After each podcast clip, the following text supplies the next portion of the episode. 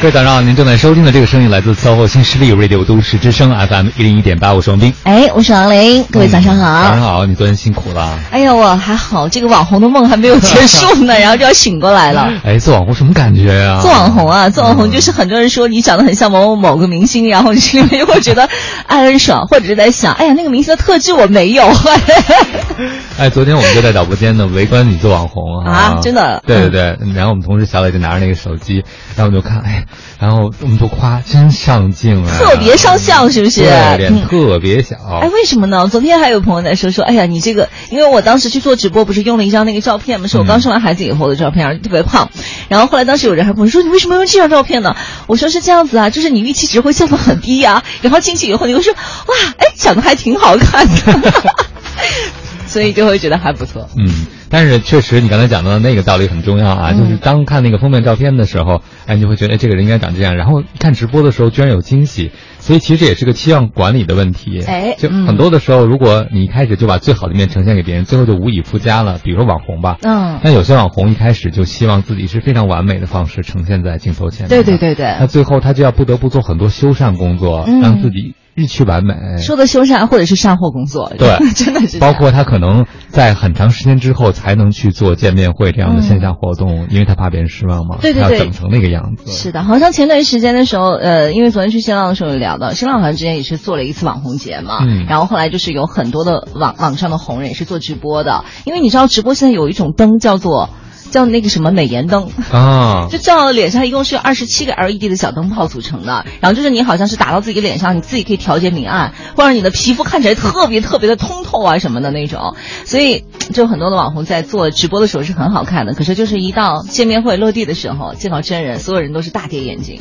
哎，是不是他们出场的时候应该是这个样子？就是在脖子上有一个支架，一直在支点在胸上，然后顶着那个网红灯，然后一路走过来。你想太多。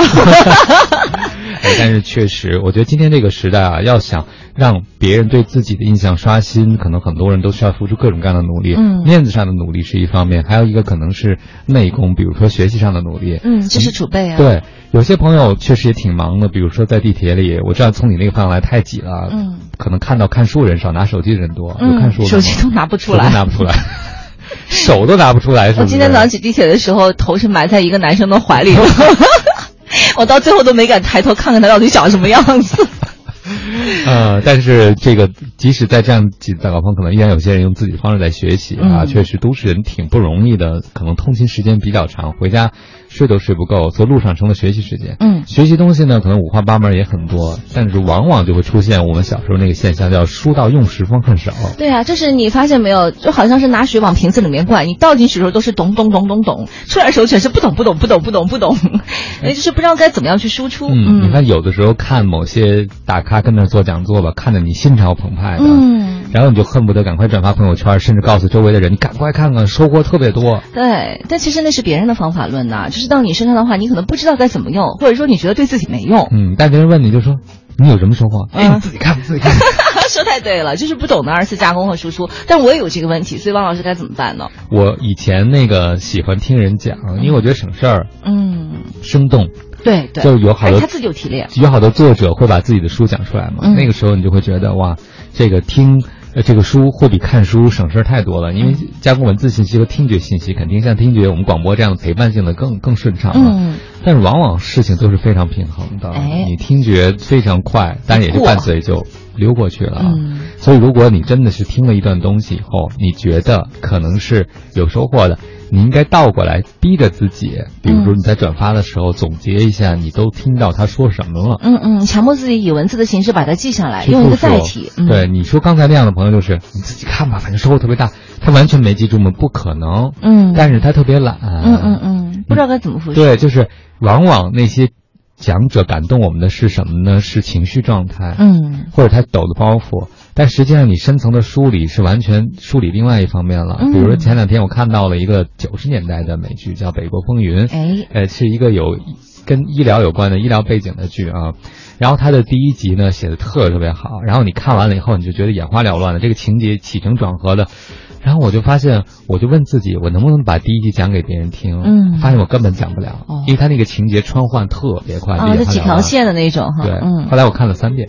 哦，你看三遍，但是但是我不可能就是从头到尾那样看，我是跳着看的，嗯我就看它有多少个桥段，嗯嗯，然后我就拿了一个本子，他一共十二个，讲了十二个小小小片段，嗯十二个片段是怎么起承转合的。我发现他们美国人写戏特别有意思啊，他先可能让你情绪低，嗯，然后撩，嗯再下来，对，你就永远就跟坐过山车一样，上上下下，上上下下。你不写的时候你不觉得，嗯你只觉得哎这个事情好能引起你情绪共鸣。嗯，比如说那个医生，他因为上医学院没钱，他就申请助学贷款，然后是我们像我们国家有那个叫委托定向培养，嗯，就是我是阿拉斯加的，呃，我们付了纳税人的钱让你上医学院，你就得回回来。回来，从哪儿来回哪儿去，所以第一个场场景就是他坐飞机去阿拉斯加，对他来讲就跟发配一样，你知道吗？嗯他，这已经毕业了又回去了，焦虑就说，你看这我还不起钱，所以我得非得去那倒倒霉的地方，情绪掉掉下来的。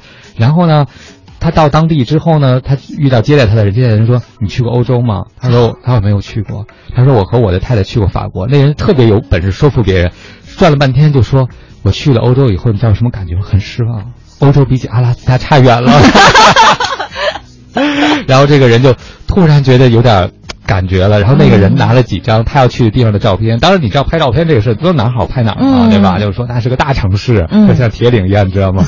然后把他忽悠的特别好，然后他真真去那儿就发现完全不是那样。嗯，然后又当下来了，对，然后他又发现了什么别的，就这样嗯上上下下，哎，你会发现一件事情哈、你听完看完了，和你真正知道发生了什么，可能是有距离的。就是你是看到本质上的东西了，或者是说你是用数据的方式画了一条抛物线出来，你就找到套路了。对，嗯那就是因为你要整理嘛。嗯我们经常说那句话，就你吃猪肉、牛肉、羊肉，你要变成人肉才可以。嗯但这个过程是你体内的消化吸收，你感觉不到。但其实知识是需要你主动去整理和加工的。。嗯，那你为什么要去做这些事情呢？嗯因为我觉得，第一个我想学嗯别人是怎么讲故事的，第二可能对我的未来讲故事有帮助，嗯这是一个动力。但是我真的觉得你讲故事已经讲得很好了，可是你还是要让自己再去学习。因为我看到人家那个编的方法的时候，我就觉得哇，我只能讲一个故事，但他可以把几个故事多现成的都讲好，嗯，特别棒。哦，它是几个线同时来进行的。对对对对对其实好多的那个好看的电影都有这个特点，你发现了吗？嗯然后这些人又在某一个机缘巧合的时候，嗯彼此撞到了一起，嗯然后你发现哦，原来命运这么神奇。太有意思了！我其实是这样，我最近这段时间的话，我会就是自己去找别人去听故事，就是我找我我觉得还挺有意思的一些人，然后我会到某抽某个下午，然后没有事情的时候找去喝杯咖啡，然后就开始听这几个朋友开始给我讲故事，然后讲完故事以后，我当时会觉得很有意思。就前段时间的时候，我就会写一些关键词，我觉得听到的时候我就会直接写下来，然后但是我就是光写关键词，比如有那次有一朋友跟我说了一个是他在酒吧里头的一个经历嘛，嗯然后我当时就写了一个酒吧。委员八千、一万、两万、八万，然后我就只是记了这样单纯的数字回去，然后结果过了一个月以后再翻出来，我突然不知道我到底那个故事的情节是什么了，就是提取了一些关键词。当时当下我是觉得那个时候我是觉得特别有意思的一个故事，可是如果只是像关光记这个关键点的话，好像没有什么太多用处。嗯，所以我还是应该要回到家再一次完整的把它给描述出来才可以嘛。对，或者说至少用你的方式描述出来。嗯我前两天开始做一个工作，比如说我有时候看一些人物访谈的时候，嗯我觉得那些故事挺好的。现在网络很方便，对它都很多是有文字版的，哦。我就会把那一小片段我感兴趣的，我记不住长篇的故事，我嗯。我对记忆力真的是很糟糕啊。但是我会把短篇的放进去，有些嗯细节就会特别打动人。这一个细节可能就是一个故事，嗯。比如说呃前一阵儿那个呃去世的春雨医生的创始人，啊。他讲到他们家里是做医生的，嗯嗯。然后呢，全村就发生了饥荒，那个时候就有农民来给他们家送了，好像是黄豆还是什么，把最后粮食送给他们，他们就说特别感动，为什么这样？嗯他说你们家要是出事儿了，我们所有人的生命问健康问题都成大问题了。嗯，就这样一个小的故事。对，就这一句话，你就想，一个人在没有口粮的时候，全村的人会先让医生吃饱，嗯所以他就觉得这个事业是非常非常有使命感的。嗯当然还有一个挺挺伤心的，也是一句话的故事，就是，呃，有一个大学生是名校毕业的，他是个登山爱好者，他在野外考察的时候就从一个山崖上掉下去了，嗯再也找不着了。嗯，然后呢，他爸爸年纪很大，就从广东好从千里迢迢来这个地方，就是每年可能要纪念他看一眼。结果他爸最后一次去的就是看着大山就喊了一声，说谁谁爸爸老了，再没法来看你了。